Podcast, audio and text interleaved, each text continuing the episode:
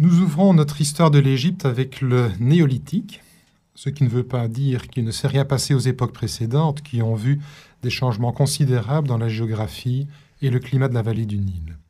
Les sociétés du néolithique ancien, et on est jusque vers 4000 avant notre ère, peuvent être vues comme des sociétés de taille assez moyenne, villageoises, pacifiques pour autant qu'on puisse en juger, et égalitaires.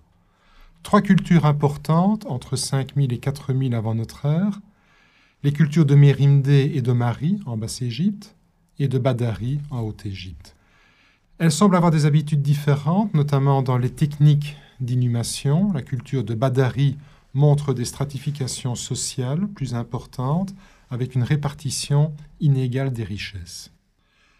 À l'époque calcolithique, nous avançons, une époque qui est aussi appelée prédynastique ou aussi l'époque de Nagada, du nom d'un site en Haute-Égypte, dans la boucle du Nil euh, vers l'est, qui voit un développement de la métallurgie. C'est une société à structuration à la fois horizontale et verticale, ce qu'on pourrait appeler des chefferies euh, dans la sociologie moderne, et ça nous donne déjà l'occasion d'étudier d'assez près la naissance de l'idéologie de l'État pharaonique. Alors on peut distinguer trois phases dans cette culture nagadienne. D'abord le Nagada 1, appelé aussi amracien, qui va de 4000 à 3500 avant notre ère et contemporain de la culture de Badari, mais euh, c'est une culture qui montre une plus grande diversité dans le matériel funéraire et où la tendance à la hiérarchisation sociale va être plus forte. Le Nagada II, appelé aussi guerzéen, on est entre 3500 et 3200 avant notre ère, est caractérisé par une période d'expansion plus forte vers le nord, en direction du delta et vers le sud en direction d'Assouan ou d'Éléphantine. Cette culture va se centrer essentiellement sur euh, trois sites, Nagada à proprement parler, Abydos et Hierakonpolis. Au nord, contemporain de Nagada 1 et 2, se développe la culture de Mahdi, c'est dans la région du Caire, qui est caractérisée par des contacts plus importants avec la Palestine mais aussi avec le sud du pays. La stratification sociale y est là moins poussée que dans la culture nagadienne. Il y a donc une différence entre le nord et le sud du pays, mais cette différence ne doit pas être exagérée, euh, ne serait-ce d'abord que parce que les conditions archéologiques sont différentes. Dans les trois centres dont j'ai parlé précédemment, donc Nagada, Abydos et Hierakonpolis, on a les premiers témoignages de proto-centres urbains. Et d'une manière générale, on a l'image d'une société d'artisans au service d'une élite. Sur le plan symbolique, l'exaltation du leader, du chef, la soumission des ennemis, les interactions avec les forces de la nature, y compris avec le monde animal, sont des éléments extrêmement importants. Et un exemple typique de cette période est donné par la tombe 100, le chiffre 100, d'Iracompolis, dont l'iconographie annonce des scènes qui seront prototypiques de l'époque historique. On peut aussi ajouter le, couteau de Jebel el-Arak, conservé au musée du Caire, une autre pièce fameuse, où sont célébrées la maîtrise et la domestication du monde, et c'est probablement une métaphore de la maîtrise du chaos au profit de l'ordre, et ce sera un élément majeur de l'idéologie pharaonique. Les cimetières de l'élite euh, sont déjà très riches, situés dans des endroits réservés, ce qui est évidemment la marque d'une distinction sociale. On a aussi, et c'est quelque chose qu'on retrouvera à l'époque protodynastique, l'existence possible de sacrifices volontaires humains dans les sépultures. Alors de quelle manière ces trois centres, Nagada, Hierakonpolis et Abydos, ont lutté pour la prééminence et finalement la suprématie dans le sud de l'Égypte, tout cela demeure encore spéculatif. Les égyptologues font précéder la première dynastie d'une dynastie dite zéro, qui correspond à la troisième et dernière phase de Nagada, et là on est entre 3200 et 3000 avant notre ère. Durant cette période, on assiste à un processus de concentration qui aboutit donc sans doute à la première unification à la fin de la période. De cette époque date une tombe célèbre à Abydos, la tombe UJ dans la nomenclature des archéologues, qui est celle d'un dynaste ayant probablement eu une influence super régionale. Donc on pourrait peut-être parler d'un proto-roi. Et cette tombe se distingue par un équipement funéraire particulièrement riche, avec beaucoup de produits d'importation, et aussi, ce qui est très important pour nous, les premiers témoignages d'une proto-écriture. On est manifestement en présence d'une société complexe, avec des tâches spécifiques de production, confiées à des artisans, à des fermiers, mais aussi la présence d'une administration et sans doute aussi de fonctions militaires. Alors quelques noms de rois nous sont parvenus pour cette époque, dont les mieux connus sont l'Horus K, l'Horus Scorpion et l'Horus Narmer. Alors il est très loin d'être assuré qu'ils aient tous régné sur le même territoire. On incline même plutôt aujourd'hui à voir en Scorpion et Narmer des concurrents, et il est donc très peu vraisemblable qu'ils aient été tous unis par des liens familiaux. Narmer, d'ailleurs, pourrait être le dernier roi de la période, mais peut-être aussi le premier roi de la première dynastie. Cette période de formation, qui a livré euh, beaucoup de matériel archéologique finalement, se caractérise par les premiers balbutiements de l'écriture hiéroglyphique, je l'ai déjà souligné, les premiers récits en images sur les palettes de schiste et les têtes de massue, les tout premiers cimetières royaux dans la nécropole d'Abydos, un système d'irrigation déjà important, bien visible à l'époque du roi Scorpion. C'est ainsi que sur une tête de massue retrouvée à Hierakonpolis, on voit célébrer les fonctions majeures de la royauté, c'est-à-dire le roi comme nourricier de son peuple, le roi comme garant de l'intégrité du territoire, et le roi comme ayant déjà la domination universelle. Les éléments qui serviront plus tard à la symbolique royale, comme les couronnes rouges et blanches, sont déjà présents, quand bien même leur rôle devra peut-être être réinterprété. Cette époque et celle qui lui succède, donc la première et la deuxième dynastie, sont caractérisées par une double sépulture royale.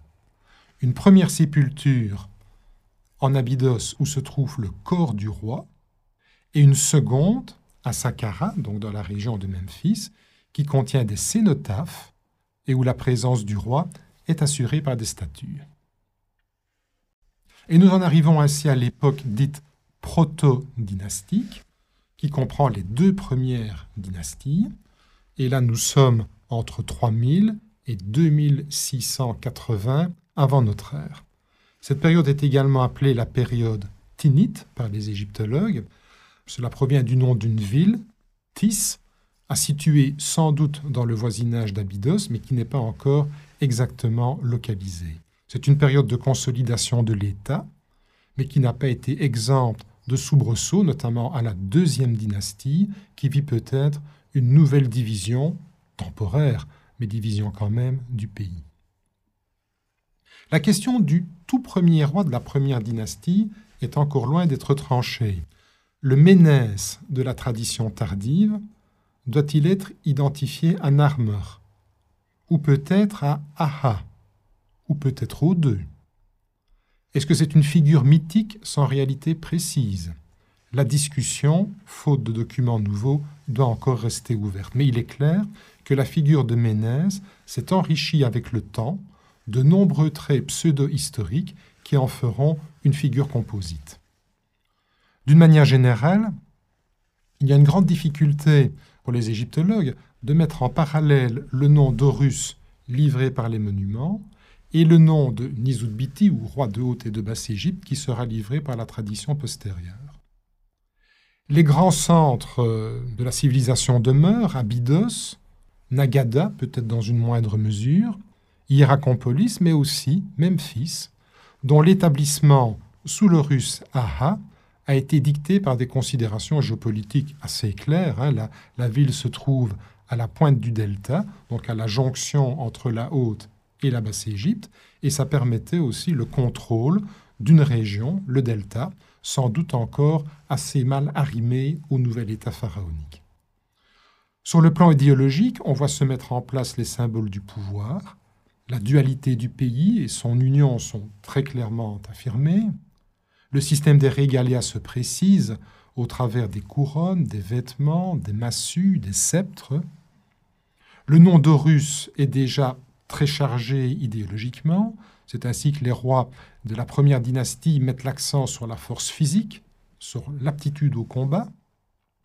Et certains rites typiques de la royauté égyptienne apparaissent. C'est le cas de la fête Sed, dont on voit émerger les éléments constitutifs.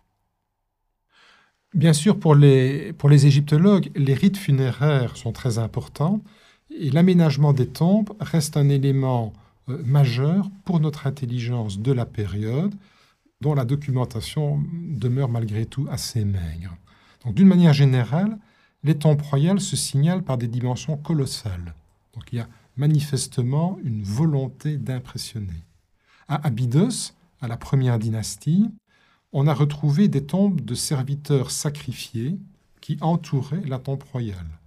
Par exemple, autour du tombeau de Aha, on a dénombré 33 de ces tombes secondaires contenant des corps de jeunes hommes entre 25 et 30 ans. Mais autour du tombeau de Djer, ça ira jusqu'à 338, ce qui est un chiffre considérable. Ce système s'estompe rapidement dès la deuxième dynastie et il est probable, ou possible en tout cas, que le système des Ushepti, ces petits personnages de remplacement du défunt pour ses corvées dans l'au-delà, sont peut-être la, lointaine et finalement euh, plus humaine adaptation de cette ancienne pratique. À la fin de la deuxième dynastie, on voit apparaître dans le dispositif funéraire une butte à peu près carrée, recouverte de briques en terre. Et cela pourrait être finalement le prototype de la pyramide. Et la première pyramide, celle de Djeser, date d'à peine un demi-siècle plus tard. Cette butte pourrait aussi rappeler l'idée de la butte primordiale d'où était née l'Égypte. On a également découvert des bateaux enterrés que l'on retrouvera plus tard dans le dispositif funéraire des rois de l'Ancien Empire. La signification symbolique en demeure peu claire, mais il est vraisemblable que ces barques sont liées au voyage post-mortem du roi vers les étoiles. Dans ce dispositif funéraire, manifestement complexe, les rois font visiblement la part de la sécurité et de la publicité. Une tombe cachée, mais un dispositif cultuel visible permettant à la royauté de se mettre en scène. L'architecture, l'art, sont donc déjà au service de la royauté, dont ils projettent une image finalement déjà très forte. Les premières dynasties se caractérisent aussi par ce que nos sources appellent les voyages des compagnons d'Horus. C'est le signe d'une cour royale encore très nomade, comme ce sera encore le cas dans la Rome impériale du IIIe siècle ou au Moyen Âge et à la Renaissance en France et en Angleterre. C'est un voyage qui avait lieu tous les deux ans à travers l'Égypte, on n'en connaît pas les détails, mais elle servait très probablement à des fins de taxation, à poser des actes administratifs et probablement aussi de justice, mais c'était aussi, peut-être surtout au début, l'occasion de manifester très visiblement l'incarnation du pouvoir dans la personne royale. C'est aussi une époque où on voit se développer une administration et une logistique importantes qui étaient finalement exigées par les besoins de la politique de construction que les rois mettaient en place. Et c'est dans cette perspective qu'il faut, je crois, replacer le développement de l'écriture, probablement dès la dynastie zéro, comme je l'ai dit, puisque l'écriture sera toujours un vecteur important de la pensée monarchique. L'administration provinciale, donc celle des nomes, on en connaît peu de choses à cette époque, mais elle se met progressivement en place.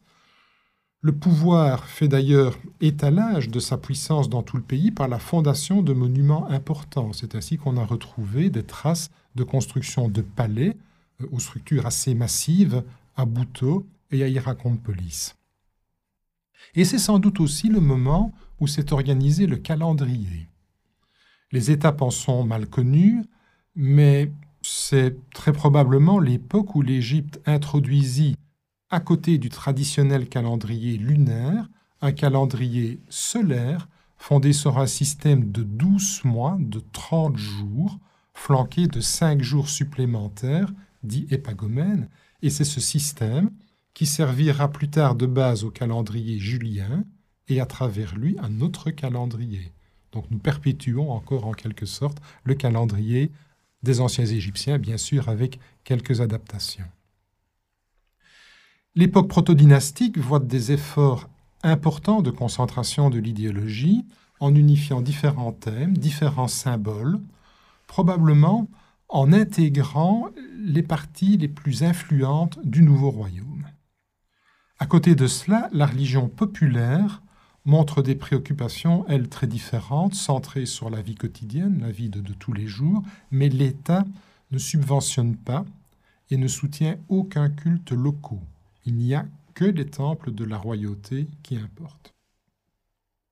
Quelques mots des relations de l'Égypte avec le monde extérieur. L'Égypte, bien sûr, ne vit pas coupée du monde extérieur. Elle a d'abord un intérêt économique évident à avoir des relations avec ses voisins, puisque l'Égypte développe une économie de prestige.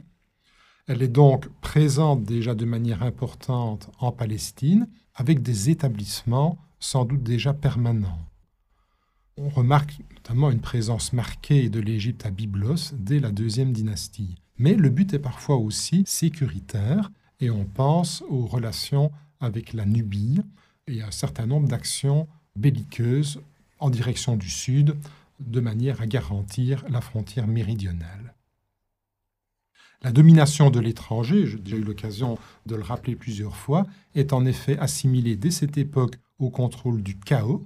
Je renvoie euh, à nouveau au rôle cosmique du roi.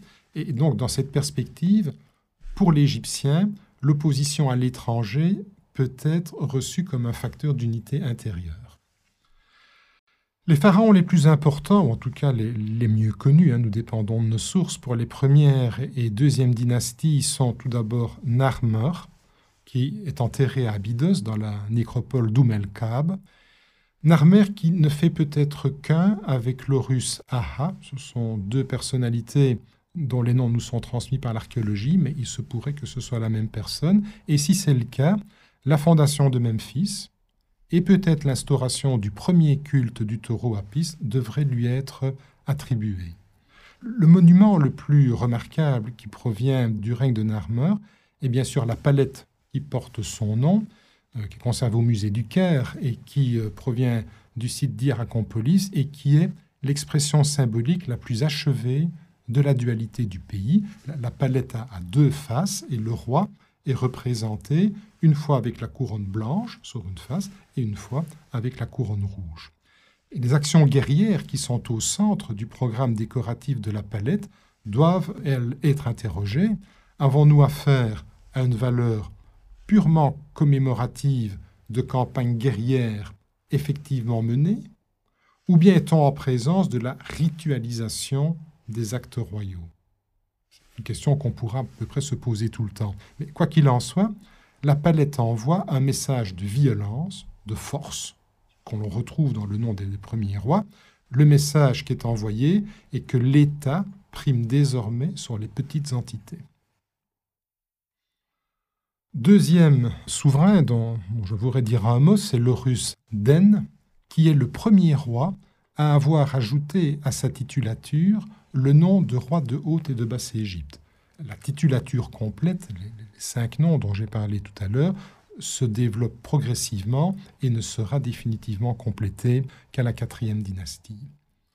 On a un matériel relativement important qui provient de son règne, notamment une étiquette d'ivoire avec la représentation possible d'une fête Sed et la première mention d'un chancelier de Basse-Égypte. Sur une autre étiquette, on peut voir une scène représentant le roi massacrant un ennemi, une scène qui est déjà présente sur la palette de Narmer et qui deviendra alors là canonique dans le répertoire iconographique pharaonique.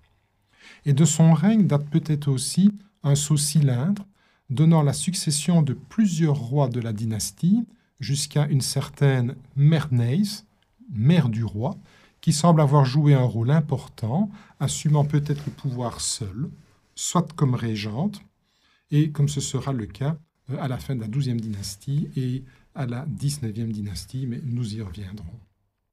La dynastie s'achève de manière obscure.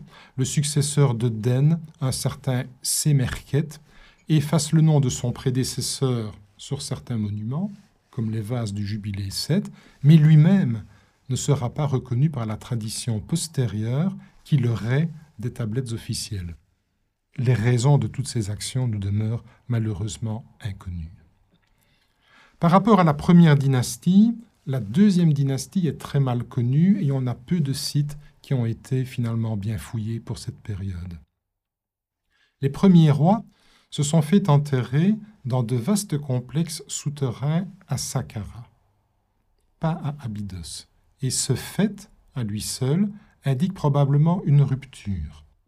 Des souverains semblent en effet avoir élu comme résidence Memphis, tandis que d'autres auraient fait le choix d'Abydos. Du reste, les listes royales du Nouvel Empire divergent sur le nombre et le nombre des rois pour cette période. Et cela pourrait être le reflet de troubles politiques, voire d'une partition du pays. On a ainsi beaucoup glosé sur le règne d'un certain Péripsène, qui se serait mis sous le patronage de Seth plutôt que sur celui d'Horus, ce qui, selon la symbolique classique, pourrait indiquer une origine géographique différente. C'est peut-être excessif, même si on ne peut que constater l'absence de péripsène des listes royales postérieures.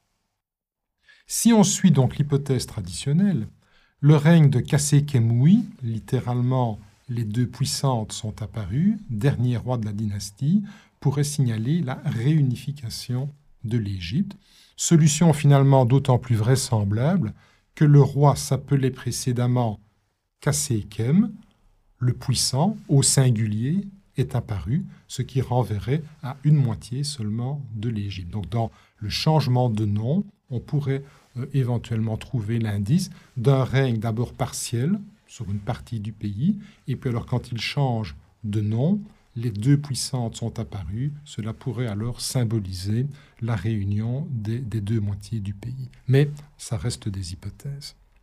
L'Ancien Empire se signale comme un des sommets de la civilisation pharaonique, comme une période euh, de perfection. Les anciens, d'ailleurs, reconnaissaient déjà le tournant majeur pris dans leur histoire par le règne de Djoser. Nous avons donc des dynasties plus ou moins liées par le sang. Euh, lui-même, euh, premier roi de la troisième dynastie, est le fils du dernier roi de la deuxième dynastie. Même capitale, même fils, même dieu tutélaire, Horus Héré, même si les dynasties ont élu des sépultures dans des endroits différents. La période n'est pas exempte de problèmes de succession, comme le raconte le papyrus Wesker, et les séparations entre dynasties, reconnues par la tradition, marquent peut-être des changements de branches à l'intérieur d'une même famille. Cette période donc, qui couvre quatre dynasties, de la troisième à la sixième dynastie, et pour fixer euh, les, idées, nous sommes de 2680 à 2125 euh, avant notre ère. Cette période est marquée par une grande centralisation du pouvoir, par le développement d'une administration centrale robuste, ou plus précisément d'une bureaucratie. Alors, la différence que je fais entre les deux, administration et bureaucratie, tient à ceci que la bureaucratie résulte dans le passage d'une administration fondée sur des liens de parenté à une administration fondée sur la compétence pour une tâche déterminée. Il s'agit désormais d'une affaire de spécialistes et c'est le résultat finalement normal de la complexité croissante de la société. Le développement croissant lui aussi de l'écriture est bien sûr une condition nécessaire à la bureaucratisation. Alors la première dynastie d'Ancien Empire, la troisième dynastie, couvre une période d'à peu près 70 ans est caractérisée par la continuité familiale avec la dynastie précédente. La succession des rois à l'intérieur de la dynastie n'est pas malheureusement totalement assurée, euh, faute de sources. Cette dynastie est surtout liée au nom de Djeser, dont le culte et celui de son architecte ministre Imhotep se prolongeront jusqu'à la basse époque. Le nom de Djéser, ça c'est intéressant de le souligner, n'est en fait pas attesté dans les sources de l'Ancien Empire. La toute première mention qu'on en a date de Sésostris II, c'est-à-dire de la douzième dynastie, bien plus tard. Le nom qui est livré par les sources est son nom de russe, Necherichet, c'est-à-dire littéralement celui qui est divin de corps. Djéser pourrait être en fait la réinterprétation tardive d'une épithète qui apparaissait dans le nom royal. Djéser introduit un nouvel élément de la titulature qui prendra la troisième place dans l'agencement canonique. C'est ce qu'on appelle le nom d'Horus d'or, qui identifie le roi au soleil. Alors bien sûr, le monument le plus remarquable du roi, c'est son euh, grand complexe architectural de Saqqara, qui se situe dans un enclos de 545 mètres sur 277 euh, mètres, ça fait considérable, et qui a donc impliqué la mobilisation de ressources humaines gigantesques. On a beaucoup glosé, surtout à partir de la Bible et du récit d'Hérodote, sur l'asservissement de la main-d'œuvre qui aurait été nécessaire pour de tels projets, et par conséquent sur la cruauté et le despotisme des rois de l'époque, une image qui, dans le cas de Khéops, euh, existait peut-être déjà au Moyen Empire en contrepoint de cette opinion, qui était encore largement répandue chez les Lumières au XVIIIe siècle, il faut peut-être opposer, ça c'est les données euh, de l'archéologie, la construction des pyramides peut-être comme une œuvre d'identification sociale. À cela s'ajoute que l'organisation matérielle, telle qu'on peut la reconstituer euh, pour le chantier du plateau de Giza, donc un peu plus tard, ne plaide pas du tout en faveur d'une foule d'esclaves au service de maîtres cruels. L'utilisation de la pierre, c'est ça l'élément central du complexe de, de Saqqara, réservé au roi, marque un tournant par rapport à la brique crue, la pierre étant un symbole fort d'éternité. L'élément central du complexe est la pyramide, un élément architectural nouveau, proprement royal, qui est un symbole solaire. Dans l'enclos de Saqqara se trouve également un complexe pétrifié représentant le dispositif nécessaire à la célébration de la fête Sed, la fête jubilaire du roi, qui sera ainsi commémorée pour l'éternité, ainsi que des bâtiments symbolisant respectivement le nord et le sud. Le culte a donc pour objet de garantir l'éternité du roi en le plaçant parmi les étoiles circumpolaires, c'est-à-dire les étoiles qui sont toujours visibles dans le ciel. La postérité de Djoser, donc figure considérable, ne se démentira pas jusqu'à l'époque gréco-romaine, donc pendant plus de 2000 ans. Des statues lui ont été dédiées au Moyen Empire. Son complexe funéraire est encore en activité à la XIIe dynastie. Son culte funéraire semble avoir persisté jusqu'à la basse époque, comme en attestent des graffitis de voyageurs. Des pèlerins ont également recours à lui comme intermédiaire pour faire passer leurs prières aux dieux. Et à l'époque romaine, qu'on est fort tard, on a conservé, assez partiellement, une geste en démotique, on est là au deuxième siècle de notre ère, qui mène Djoser et Imhotep jusqu'à Ninive dans une expédition contre les Assyriens. Cette histoire en rappelle d'autres, plus ou moins contemporaines. Du côté égyptien, on peut penser à la geste de Sésostris et du côté grec au roman d'Alexandre. Du règne de Ptolémée V, on est en 205-180 avant notre ère, date la stèle de la famine, mise de manière apocryphe sous le nom de Djoser.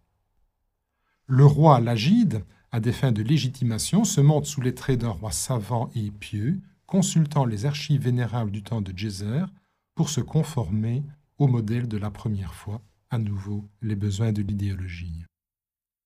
Associé au nom de Djezer dans la tradition, je l'ai déjà dit, figure le nom d'Imhotep, son architecte et ministre, responsable du complexe de Saqqara.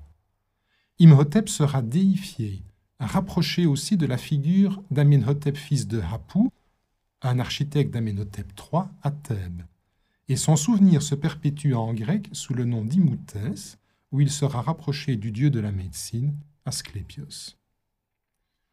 Sur tout le territoire de l'Égypte, on a pu repérer la construction de petites pyramides mémorielles, en quelque sorte, sans fonction funéraire, mais qui sont des emblèmes du pouvoir. On en a ainsi retrouvé sept entre Éléphantine et le Fayoum. Il y avait aussi un système de résidence royale à travers le pays, avec un rôle symbolique similaire, en dehors probablement d'une fonction plus administrative.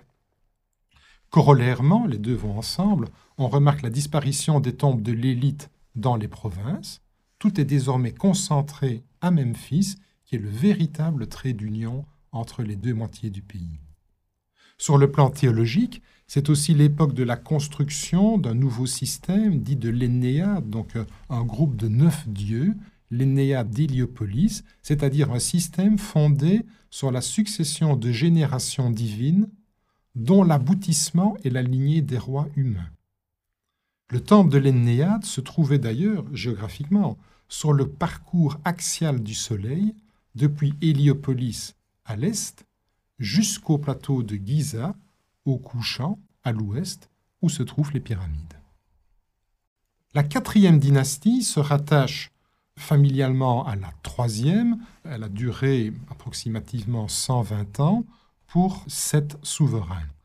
C'est l'époque où la titulature se complète avec l'ajout du nom de fils de Ré, qui est probablement le fait du roi Djedefré, le troisième roi de la quatrième dynastie. C'est bien sûr l'époque des grandes pyramides du plateau de Giza.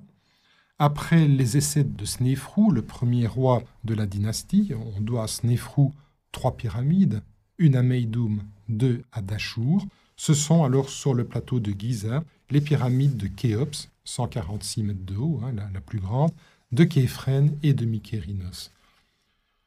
Ce qui doit surtout retenir l'attention ici, au-delà de la beauté esthétique indéniable des pyramides, c'est la logistique considérable qui a été nécessaire pour les réaliser. Il a fallu en effet extraire et acheminer des matériaux, ce qui a stimulé des expéditions en dehors de la vallée. La pierre de Palerme, par exemple, mentionne une expédition d'une quarantaine de bateaux sous le règne de Snéfrou.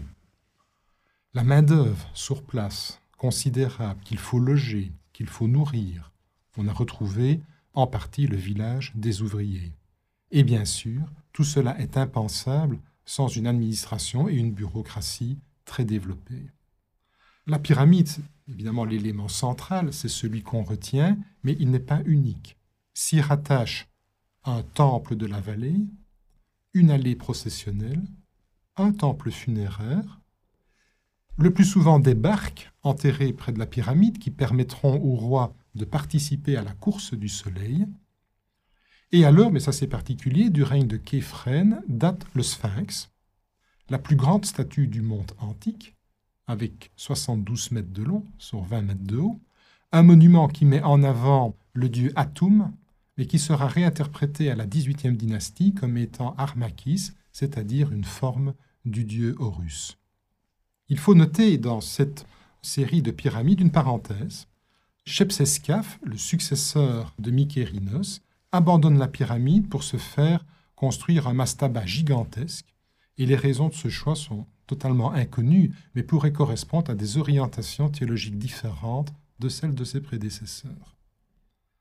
La concentration des pouvoirs dans la capitale, je l'ai dit, est alors maximale. L'élite est essentiellement memphite. La charge de vizir devient la charge la plus importante de l'État, juste après le roi. C'est aussi une période d'expansion vers l'extérieur, avec des expéditions vers les carrières, mais aussi des campagnes en Nubie et en Libye. Le roi est conçu à cette époque comme un être inapprochable, une image qui va persister tout au long de l'Ancien Empire. L'architecture colossale et la statuaire véhiculent une impression d'éternité. Snéfrou jouit d'une réputation considérable tout au long de l'Antiquité. Son culte funéraire est vivant à la sixième dynastie, mais encore à la première période intermédiaire et au Moyen Empire. Dans la littérature du Moyen Empire, il est la figure à laquelle les rois désirent se rattacher idéologiquement et symboliquement. Au Nouvel Empire, une de ces pyramides, celle de Médoum, est un lieu de pèlerinage, comme en attestent des graffitis de voyageurs. Et à l'époque ptolémaïque, il deviendra même un roi démiurgique et un patron de la nécropole de Saqqara. En revanche, en contrepoint, pourrait-on dire, Khéops, son successeur, est passé à la postérité sous un jour défavorable. Hérodote le dépeint comme un despote et il faut peut-être mettre ce jugement négatif en relation avec la taille même de la pyramide. Dans le papyrus Wescar, une série de contes datant vraisemblablement de la deuxième période intermédiaire, on le présente sous un jour peu favorable, même s'il faut sans doute un peu nuancer l'interprétation généralement donnée. Il n'est pas impossible, en effet, que le jugement négatif de la postérité ne soit à mettre en relation avec des luttes familiales internes autour de la succession du roi. Et nous en arrivons ainsi à la cinquième dynastie qui dure environ 150 ans. De 2500-2494, si on veut être précis, à 2345. Dans la littérature postérieure, et j'en reviens au papyrus Westcar, les trois premiers rois de la dynastie apparaissent comme issus d'une même mère, ce qui n'est qu'en partie confirmé par les historiens. Il est difficile de dire dans quelle mesure il s'agit d'un souvenir d'une tentative de légitimation pour l'accession d'une nouvelle branche sur le trône d'Égypte. Ce qui est certain en revanche, c'est le caractère solaire affirmé de la royauté. Sous le règne de Niuzéré, un temple solaire va être systématiquement accolé à la pyramide. Ce temple solaire comprend un temple bas et un temple haut reliés par une galerie. Et le temple haut comprend une base avec un obélisque symbole solaire par excellence. Et le culte s'y déroule à l'air libre, ce qui n'est pas sans annoncer, mais de très loin évidemment, la pratique qui sera celle d'Akhenaton à la XVIIIe dynastie. Toujours à partir de Niuzerre, on remarque une décoration importante montrant la domination du monde en représentant le rythme des saisons. Mais vers la fin de la dynastie, on remarque aussi une réorientation, le culte solaire n'ayant plus l'exclusivité. C'est l'époque où apparaissent les textes des pyramides, beaucoup plus diversifiés. Ils apparaissent dans la pyramide d'Unas, qui sera le dernier roi de la cinquième dynastie. ils sont avant tout destinés à assurer la survie du roi. Le roi est identifié à Osiris. Le culte du soleil demeure bien sûr important, ainsi que des vestiges probablement plus anciens, eux, liés aux étoiles. Le roi mort doit contrôler le chaos, punir les ennemis, car le chaos ressurgit inévitablement au décès du roi. Et le roi mort pourra ainsi jouer le rôle de vizir de Ré, on voit le parallèle avec l'administration terrestre, dans l'au-delà. Sur le plan administratif, on remarque une augmentation de l'administration et parallèlement une diminution des ressources de l'État à cause d'un système trop large et trop généreux d'exemption fiscale, et c'est un phénomène qui s'accentuera avec la dynastie suivante.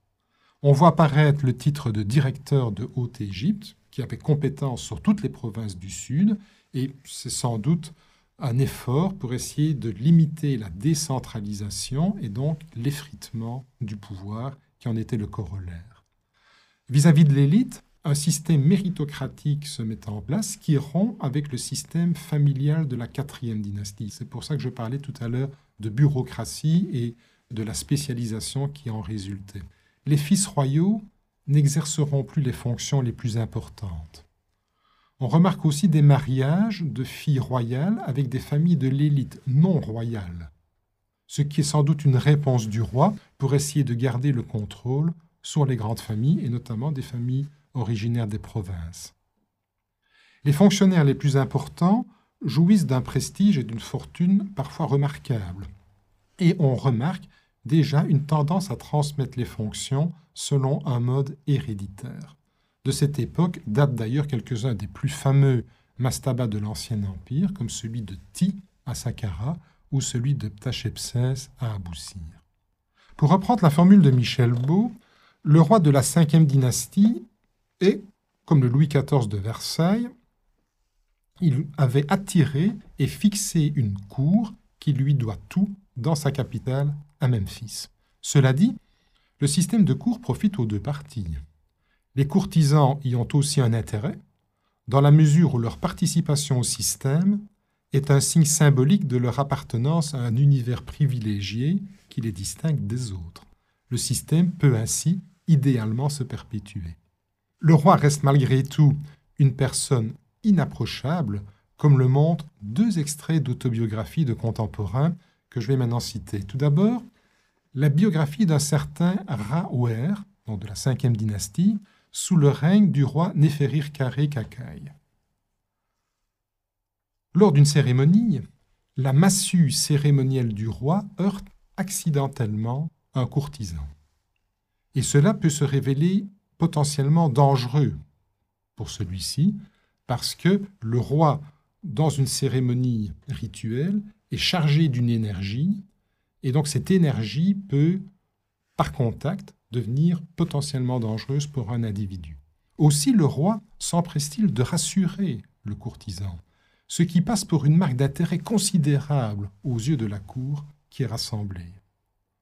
Deuxième exemple, de la même époque, la biographie de Washpta, qui est probablement frappé d'une crise cardiaque lors de la visite du roi sur un chantier. Le roi donne alors au fils du malheureux les moyens de construire une tombe pour son père, ce qu'il raconte. Mais le plus remarquable est de constater la réaction de l'entourage royal, y compris les fils du roi, devant la sollicitude du monarque. L'inscription est fort endommagée, mais on peut lire ceci. Alors que le courtisan qui est en train d'agoniser s'apprêtait à baiser le sol, le roi lui dit Ne baise pas le sol, baise plutôt mon pied. Quand les enfants royaux et les compagnons qui étaient au conseil de la cour entendirent cela, ils tremblèrent de peur. La permission de baiser le pied du roi plutôt que le sol sera également accordée à Tachepsès, un puissant fonctionnaire dont on a conservé le mastaba et qui lui aussi fit graver l'épisode dans sa tombe comme étant un événement exceptionnel. Téti est le premier roi de la sixième dynastie, peut être lié par mariage à la famille d'Unas, Unas donc le dernier roi de la cinquième dynastie, sixième dynastie 2345-2180 avant notre ère, toujours pour fixer les idées. Les fondations cultuelles se multiplient à ce moment en Égypte, mais aussi les exemptions fiscales, ce qui va affaiblir considérablement la couronne et ses revenus potentiels. L'intérêt pour le culte du soleil reste important, on le voit par l'érection de Bélis et par des donations royales à Héliopolis, donc la ville du soleil par excellence, et on le voit aussi au développement de la nécropole des grands prêtres de Ré. On voit aussi un intérêt très marqué pour les provinces. Le nouveau titre administratif provincial, celui de superintendant de Haute-Égypte, confié à Ouni, qui délaisse euh, Memphis pour s'installer à Abydos, est un fait remarquable. On voit aussi un développement parallèle de l'autorité des nomarques, c'est-à-dire des gouverneurs de province, et l'administration devient plus complexe. La décentralisation se remarque aussi dans le fait que les hauts fonctionnaires de la résidence vont désormais choisir de se faire enterrer dans leur province d'origine plutôt que de rester dans la nécropole royale. Le roi, quant à lui, pourra parfois prendre mariage dans des familles provinciales, ce qui montre évidemment un certain déplacement du pouvoir. Cet intérêt pour les provinces doit peut-être être mis en relation avec des difficultés au palais. Concurrence entre des reines et des princes pour la succession. On peut aussi épingler pour la fin de la dynastie la longueur exceptionnelle du règne de Pépi II, le chiffre exact n'est pas assuré. On pense qu'il a généralement régné entre 65 et 70 ans. En tout cas, le chiffre de 94 ans, généralement transmis par la tradition, est trop long, évidemment. Hein. Mais une telle durée de règne n'est pas un gage de force. Et l'introduction de fonctionnaires provinciaux, dans ce cas-là, pourrait apparaître comme un contrepoids.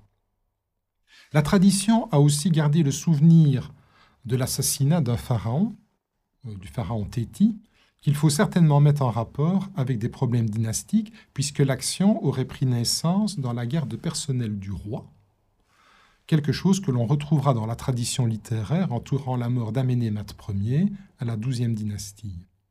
Il y a aussi la célèbre affaire du harem sous Pépi Ier. Là aussi, c'est un complot euh, fomenté par une des reines, sans doute euh, avec l'intention de mettre un de ses propres fils sur le trône. Et le fait est bien connu par l'autobiographie d'Ouni. Et le fait qu'un fonctionnaire puisse parler d'un événement aussi extraordinaire est en soi déjà une marque de dissolution de l'idéologie royale. C'est normalement des faits dont on ne parle pas. Quand il y eut un procès secret dans le harem royal, c'est Ouni qui parle, contre l'épouse royale, la grande d'affection, Sa Majesté m'en a fait l'auditeur unique.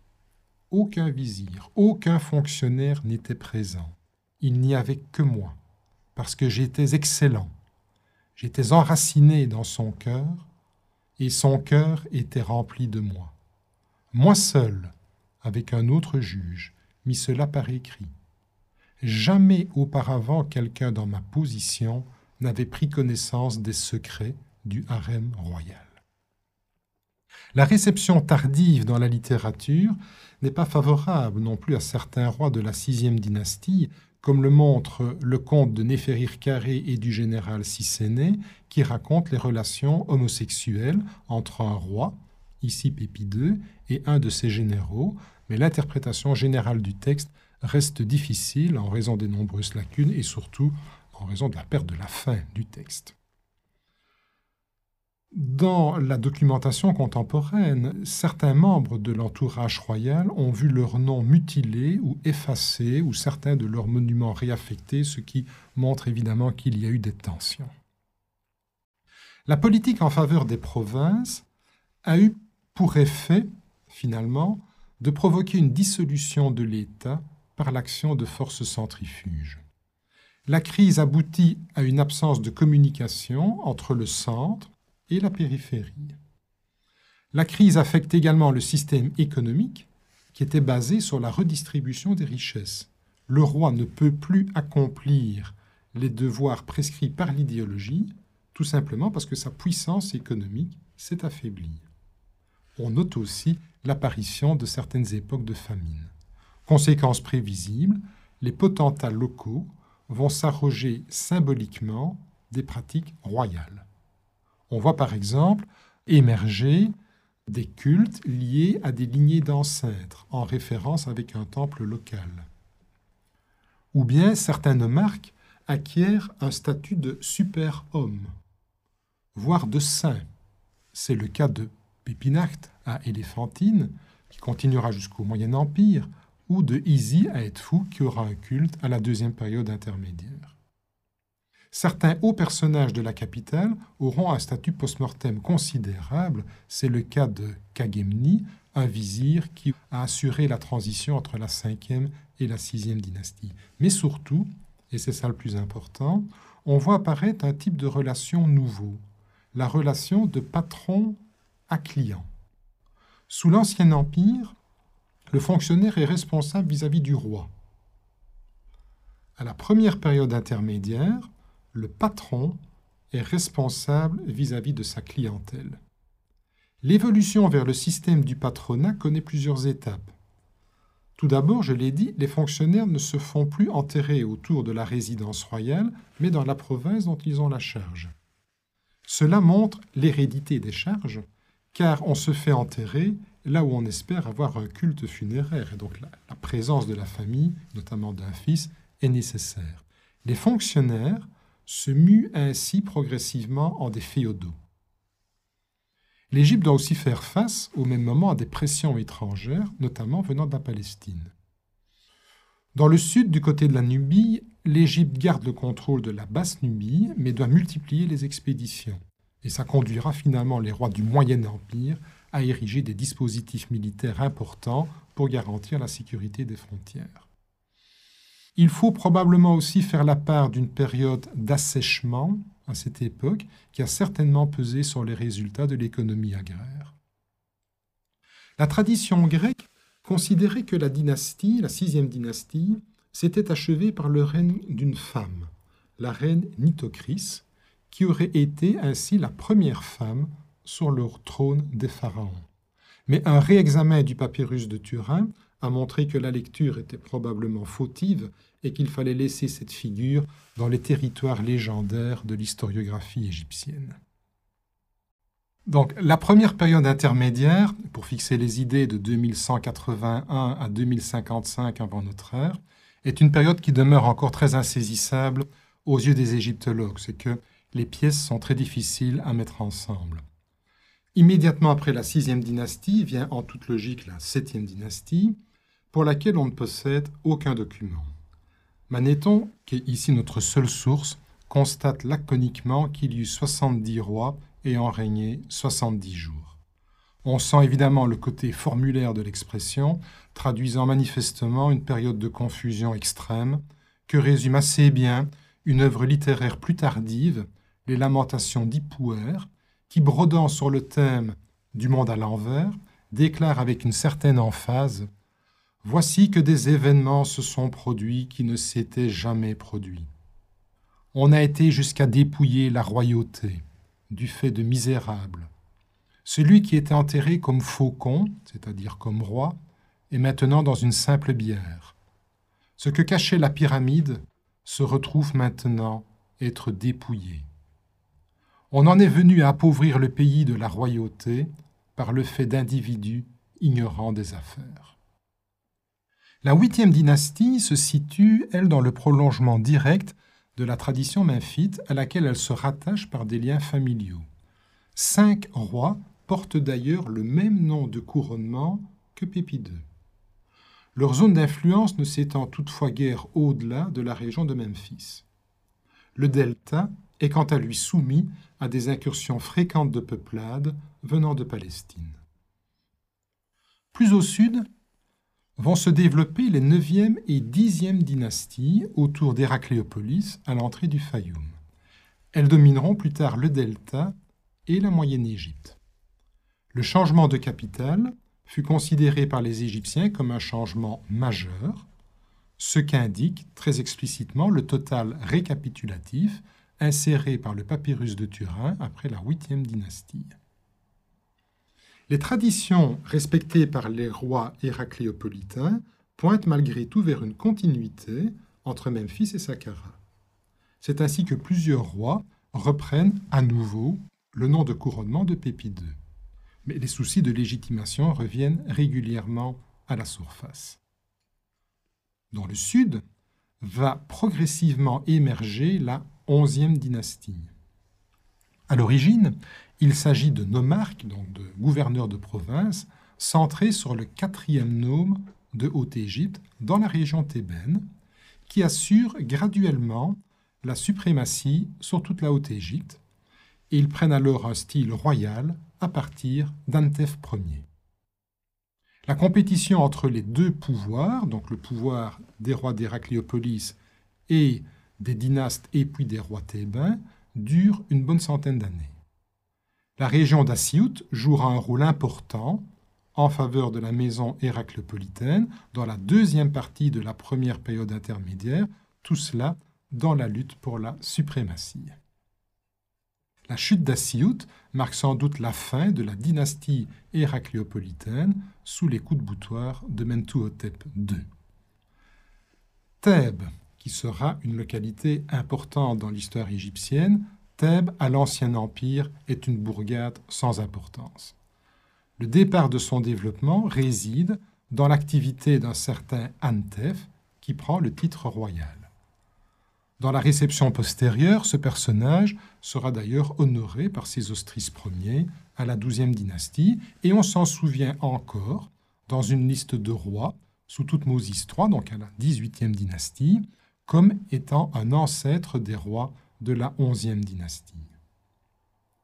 La tradition tardive à nouveau faisait de Mentuhotep Ier le premier roi de la lignée en lui donnant un nom de couronnement fictif, l'ancêtre. Antef Ier se fait construire une tombe de très large proportion à El Tarif sur la rive ouest de Thèbes. Du point de vue du pouvoir central, cette période est évidemment une période de crise l'absence de grande politique de construction royale est un témoignage d'affaiblissement. On est, comme je l'ai déjà dit, à la fin, à la toute fin d'un processus entamé dès la cinquième dynastie. Le pouvoir fut d'abord exclusivement central, avec les hauts fonctionnaires résidant dans la capitale. Ensuite, des fonctionnaires furent nommés directement dans les provinces et leur poste tendit à devenir héréditaire. Leur nouvelle position leur donnait un accès direct aux ressources, plutôt qu'un système de redistribution qui était géré par le pouvoir central. Un affaiblissement considérable de l'autorité royale en fut le résultat. Dans de nombreuses inscriptions contemporaines, à la première période intermédiaire, le roi n'est plus mentionné comme source, même nominale, de l'autorité. Les provinces se développent alors économiquement et culturellement avec un certain raffinement par imitation du style de cour. On constate aussi l'émergence de certains cultes locaux qui étaient complètement gommés auparavant, ce qui donne une légitimité aux gouverneurs de province. L'image prototypique du nomarque puissant reste pour moi celle d'Anctifi, dont l'activité et l'influence s'étendaient sur plusieurs nomes de Haute-Égypte. Il est surtout connu par sa tombe à Moalla et surtout par son inscription autobiographique qui est demeurée fameuse. Le nomarque y déploie en effet une rhétorique destinée à sa propre glorification et qui annonce euh, le style royal ultérieur. Écoutons-le, ça ne manque quand même pas d'allure. Je suis le début et la fin de l'humanité. Personne comme moi n'a existé auparavant et n'existera ensuite. J'ai surpassé les actions des prédécesseurs et les générations à venir ne pourront égaler aucun de mes actes dans les millions d'années. Cette époque voit aussi l'évolution euh, des conceptions funéraires, c'est notamment l'apparition des premiers textes des cercueils qui mettent une certaine emphase sur la solidarité familiale organisée autour du chef de famille, ce qui est en partie corroboré par l'archéologie. Pour les modernes, la perception et la réception de, cette période est celle d'une période à profil très bas, des disettes, des difficultés économiques, une instabilité politique, une faible production artistique et de piètre qualité. Les mentions de famine trouvées dans les textes contemporains ou postérieurs pourraient toutefois n'être que des topoi littéraires. Revenons encore une fois à l'inscription d'Anctifi. Toute la Haute-Égypte, dit-il, était en train de mourir de faim, et les gens s'étaient mis à manger leurs propres enfants. Mais je n'ai pas permis qu'on meure de faim dans mon aume. Tout le pays était devenu comme des cigales, allant vers le nord et le sud à la recherche de nourriture. Mais je n'ai jamais obligé quelqu'un à aller de ce nome dans un autre. Je suis le héros sans égal. Cela posé, il est peu probable que tout ait été inventé il doit y avoir un fond de réalité qui a certainement été amplifié par la suite comme thème littéraire. On a maintenant suffisamment d'éléments objectifs de problèmes réels. Des famines, des Nils trop hauts ou trop bas, des moments de sécheresse, des tremblements de terre également. Des études récentes de paléoclimatologie ont révélé des changements significatifs à la fin de l'Ancien Empire, donc des moments de sécheresse, joints à des Nils bas et aussi à des tempêtes de sable importantes. La situation chaotique de la première période intermédiaire est encore sous-jacente dans les Lamentations d'Ipouer et dans un autre texte qu'on appelle l'enseignement de Méricaré, même si à nouveau il faut faire la part de la recomposition littéraire et avec de surcroît l'adaptation inévitable à l'esprit du temps de leur composition, puisqu'on a affaire à des textes qui ont été rédigés entre la XIIe et la XVIIIe dynastie. On ne peut malheureusement pas avoir plus de précision.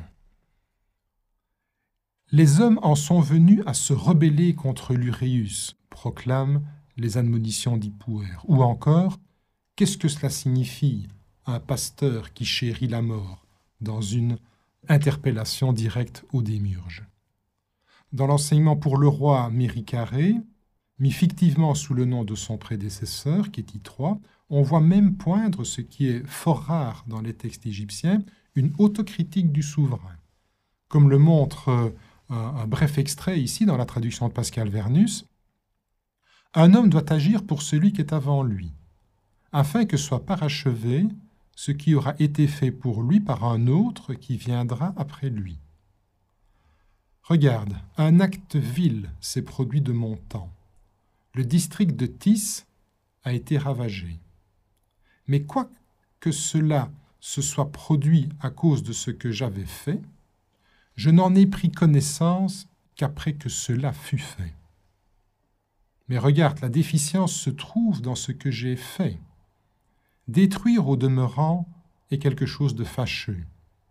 Il n'est personne à qui soit profitable de consolider ce qu'il a détruit, de parachever ce qu'il a lui-même endommagé. Garde-toi de cela. Dans la réception de Manéthon, le roi Kéti donc de la dynastie héracléopolitaine, est plutôt mal perçu. Il s'est comporté, dit Manéthon, plus cruellement que ses prédécesseurs, causa du tort à toute l'Égypte, mais fut frappé de folie et fut tué par un crocodile, ce qui mélange sans doute plusieurs traditions, car aucune source, évidemment, permet de corroborer le récit.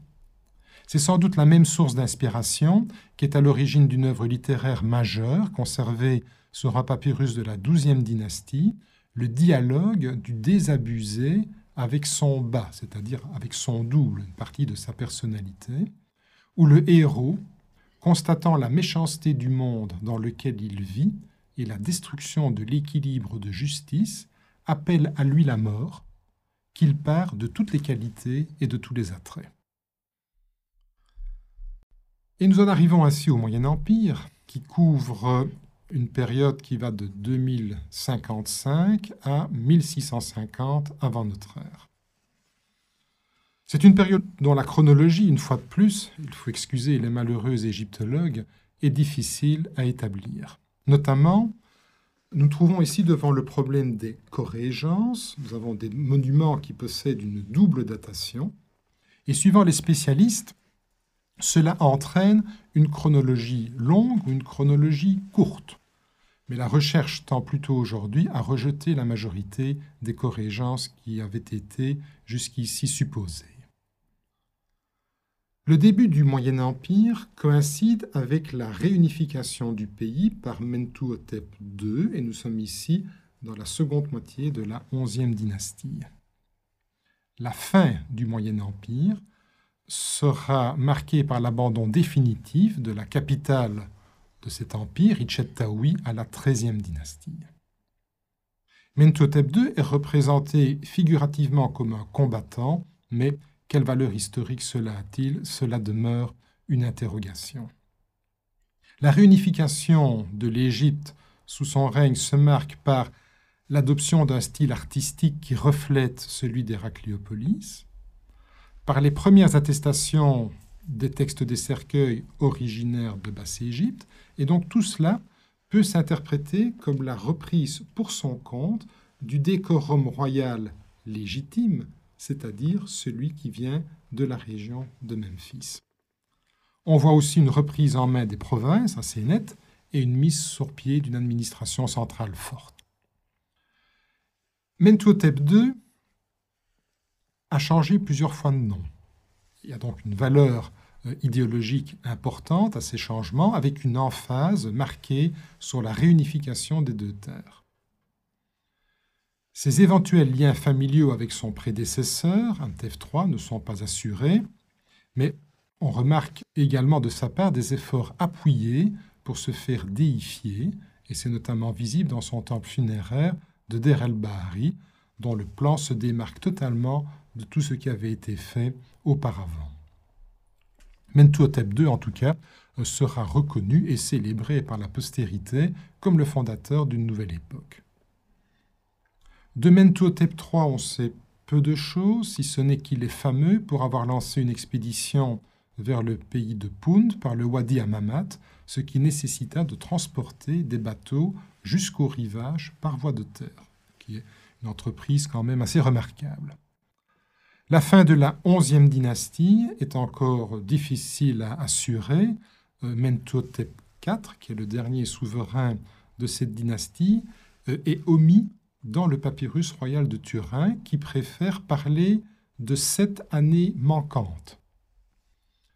Mais le roi est quand même attesté par des graffitis de carrière, notamment au Wadi Amamat. Et ces expéditions n'étaient pas de minces affaires. On allait au Wadi Amamat pour se procurer euh, une pierre particulière appelée la pierre de Beken en égyptien, de la Grovac euh, pour les modernes, qui est une pierre euh, dure de, couleur noire et qui était utilisée pour la statuaire ou pour les grandes cuves de, de sarcophages. Et ces expéditions pouvaient parfois réunir plusieurs milliers d'hommes les carriers, bien sûr, mais tous ceux qui étaient nécessaires alors à la logistique, que ce soit les soldats, l'intendance, les scribes, l'approvisionnement, etc. Ce roi Mentotep IV a probablement été supplanté par son propre vizir, que les sources appellent Améni, et qu'il faut probablement identifié à Amenemhat Ier, premier roi donc de la douzième dynastie. Cet Aménie est attesté dans les inscriptions du Wadi Amamat, mais la question n'est pas encore définitivement tranchée. Quoi qu'il en soit, l'installation de la douzième dynastie reste difficile. Des textes parlent d'instabilité, de troubles ou d'actes de guerre. Des textes littéraires semblent vouloir légitimer a posteriori la nouvelle dynastie, comme c'est le cas pour la prophétie de Néferti, dont la rédaction est postérieure, et qui dit Il est un roi qui viendra du sud, qui s'appelle Aménie. C'est le fils d'une femme du premier nome du sud. Il recevra la couronne blanche, il soulèvera la couronne rouge, il réunira les deux puissantes, donc les deux déesses de la royauté, il apaisera les deux seigneurs, avec ce qu'il désire. Amenemhat Ier, donc premier roi de la douzième dynastie, est originaire de Haute-Égypte. Il transporte la capitale du royaume à Itchet-Taoui, près de Lisht, à l'entrée du Fayoum. C'est un endroit qui est situation qui est plus centrale que Thèbes, sans toutefois retourner à Memphis. Le nom de cette capitale, le nom complet, Amenemhat Ier s'empare des deux terres, c'est la traduction du nom complet euh, de la ville, semble impliquer un épisode violent.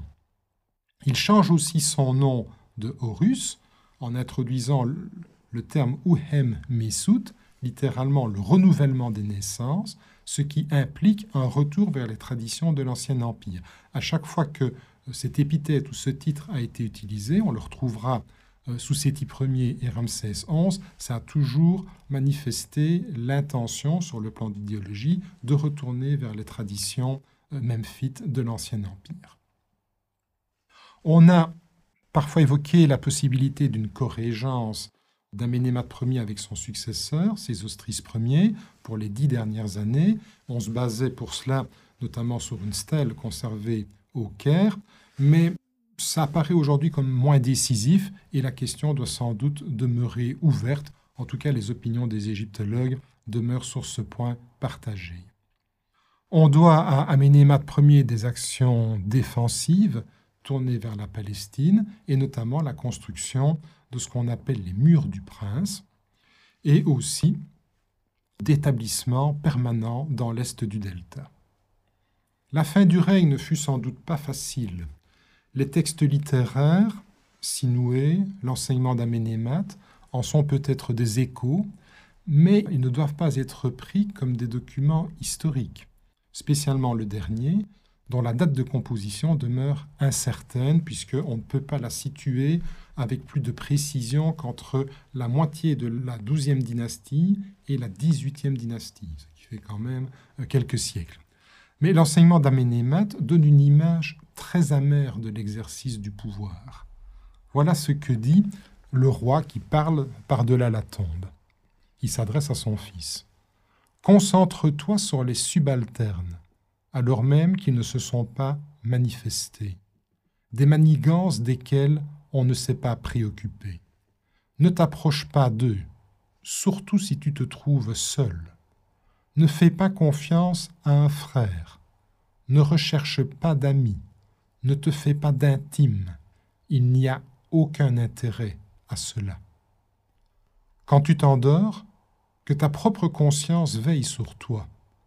car il n'y a plus de famille pour un homme un jour de difficulté.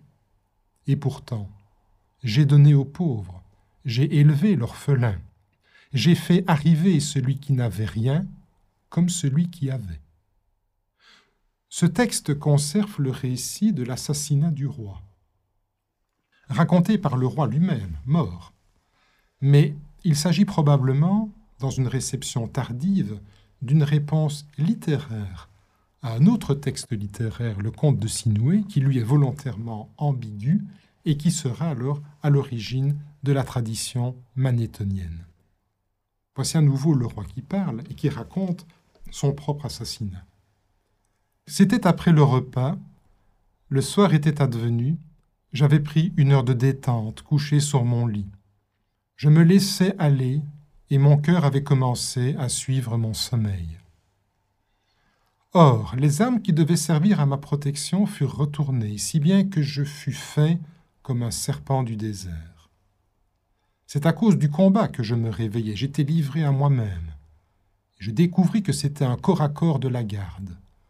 Ah, si seulement je les avais reçus, les armes à la main. Et pourtant, j'ai fait reculer les couards par des percées redoublées. Cela étant, il n'y a pas de braves la nuit. Il n'y a pas de combat possible quand on est isolé. Un succès jamais ne se produira en l'absence d'un protecteur. Il n'est sans doute pas inutile ici de faire un arrêt sur l'utilisation des sources. Pour cet épisode de la fin euh, du règne d'Aménémate Ier, nous disposons essentiellement de deux textes littéraires. D'une part, le conte de Sinoué et l'enseignement d'Aménémate Ier. Le conte de Sinoué, est le plus ancien, a été rédigé probablement sous le règne du successeur d'Aménémate Ier, Sésostris Ier. Le motif en est assez simple. Le futur roi, donc Sésostris Ier, est en expédition contre les Libyens. Il revient vers la capitale quand il est abordé par un messager qui lui annonce la mort du roi son père, sans en préciser les circonstances. Sinoué, un fonctionnaire du harem royal, surprend une partie de la conversation, prend peur et s'enfuit en Palestine, où il sera recueilli par un cheikh local.